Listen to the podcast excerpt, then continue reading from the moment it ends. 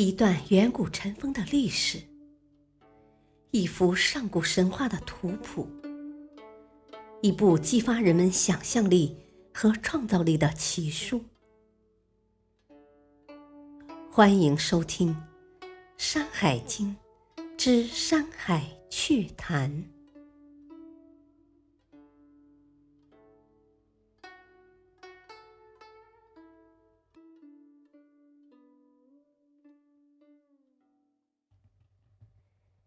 第二卷，中次二经。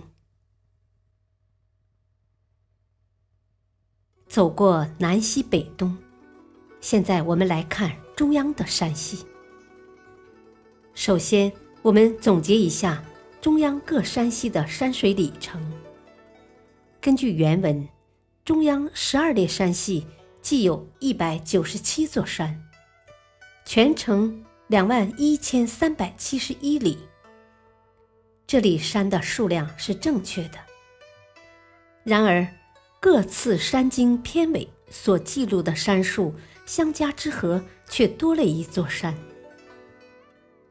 中央这前两列山系共二十五座山，不过珍禽异兽不多，我们可以分别说说。宗次一经第一山。甘枣山上就有一种花脑门的怪兽挪。原文说它的样子像毒鼠。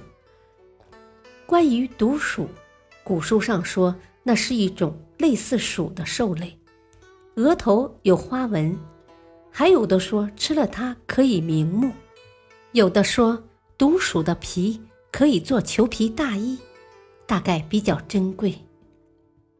毒鼠的毒。和另外一个“毒”音相同，字的意思不同。另外一个“毒”是指犬，古书上是这样解释的：“毒，即为犬相得而斗也。”意思是狗遇到一起就要争斗打架。该书进一步解释说：“羊为群，犬为独也。”原来。羊可以成群结队，所以群从羊；而狗只能独处，所以独从犬。看来古人造字还真有道理。当然了，一个字从犬也不一定非要和狗有关系。独字就是个抽象的概念，例如孟子说：“老而无子曰独。”这个“独”是鳏寡孤独之一，指的是一类人，不能说是一种狗。所以，独鼠也未必不能是一种老鼠，也不能据此就认为独鼠是一种蛇鼠。瞿珠山和牛首山分别有鱼，即豪鱼和飞鱼，它们是一个像尾鱼，一个像腹鱼。都谈不上如何奇怪，不过各有功效，一个治皮肤病，一个治肛肠科疾病和胃肠道疾病，都算有益。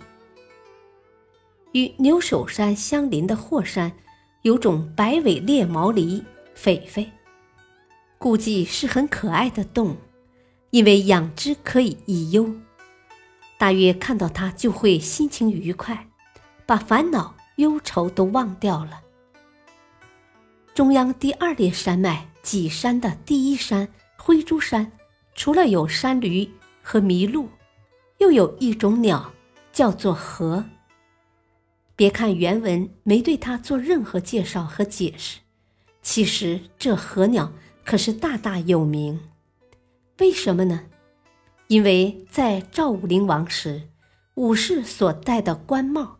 就插有鹤鸟的羽毛，称为鹤冠，以表彰和激励他们的英勇。后世汉代的皇家卫队、虎贲军卫士以及武官官帽上都要用鹤鸟尾巴的羽毛装饰，以为勇武的象征。看到这里，您一定明白鹤鸟是种什么样的鸟了。没错。它正是好勇斗狠、而又敢打敢拼的一种鸟，符合帝王对他们的武将及保镖们的期待。据古书记载，和鸟大抵是一种类似野鸡，但形体较大，黑色、青色或黄黑色的鸟，而且和鸟绝对讲义气，同伴受了欺负，二话不说上阵就开打。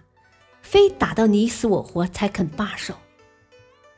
帝王正希望他的武士们都能虽死不毙的为他效忠，当然要包养和鸟，并以之激励将士们。然而，带荷官的人也未必都要勇往直前去拼命。另有一类荷官，反而要退隐。战国时。